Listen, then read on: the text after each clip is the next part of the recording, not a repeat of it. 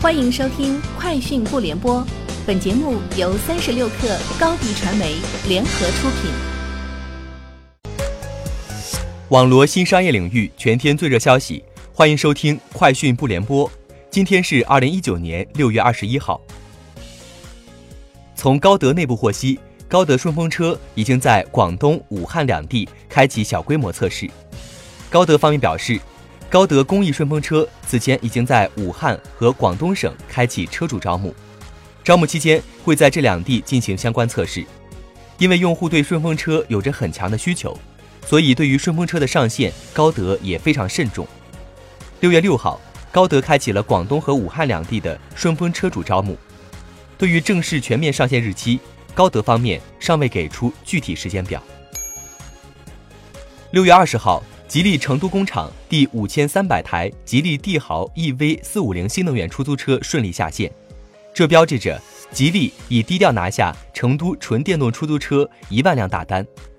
这批纯电动出租车将替代原有的燃油燃气出租车，陆续投入运营。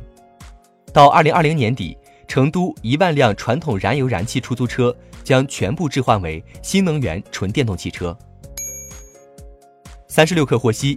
阿里巴巴数据显示，天猫六幺八期间，阿里线上平台农产品交易额近百亿元，成交量达两亿单。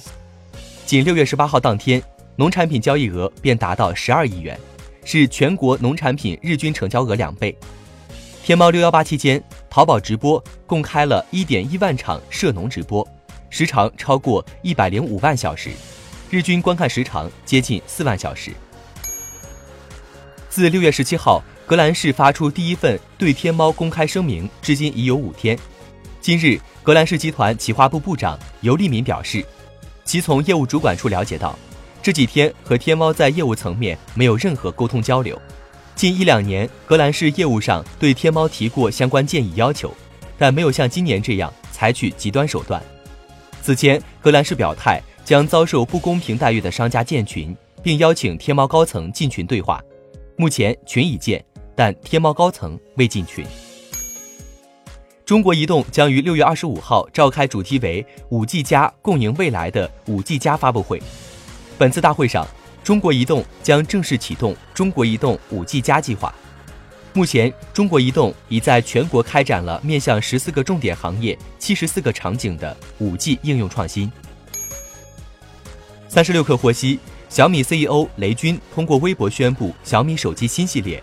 小米 CC，雷军称这将是属于全球年轻人的潮流手机。小米 CC 的产品团队是小米内部最年轻的产品团队。他还表示，小米 CC 要做一款年轻人的拍照旗舰，无论后置还是前置自拍，小米 CC 的硬件都将会是最好的解决方案，并全新引入小米美图 AI 美学实验室的高级美学理念。三十六氪获悉。家乐福与京东物流展开合作，后者将为家乐福提供跨境进口、清关、分拣、配送等物流服务。未来，京东物流与家乐福的合作将扩展到更丰富的商品，并探索其他创新性的物流模式。目前，京东跨境进口物流网络在国内设立了十多个跨境贸易口岸，在北京、上海、广州设立了三大跨境直邮口岸。三十六氪获悉。今日头条就通讯录信息不属于用户隐私相关报道作出澄清称，今日头条绝对不认可通讯录不属于用户隐私的说法。我们认为，律师答辩意见的观点需要结合完整的上下文和诉辩双方观点来理解，简单截取律师发言片段不能作为公司观点。以上就是今天节目的全部内容，下周见。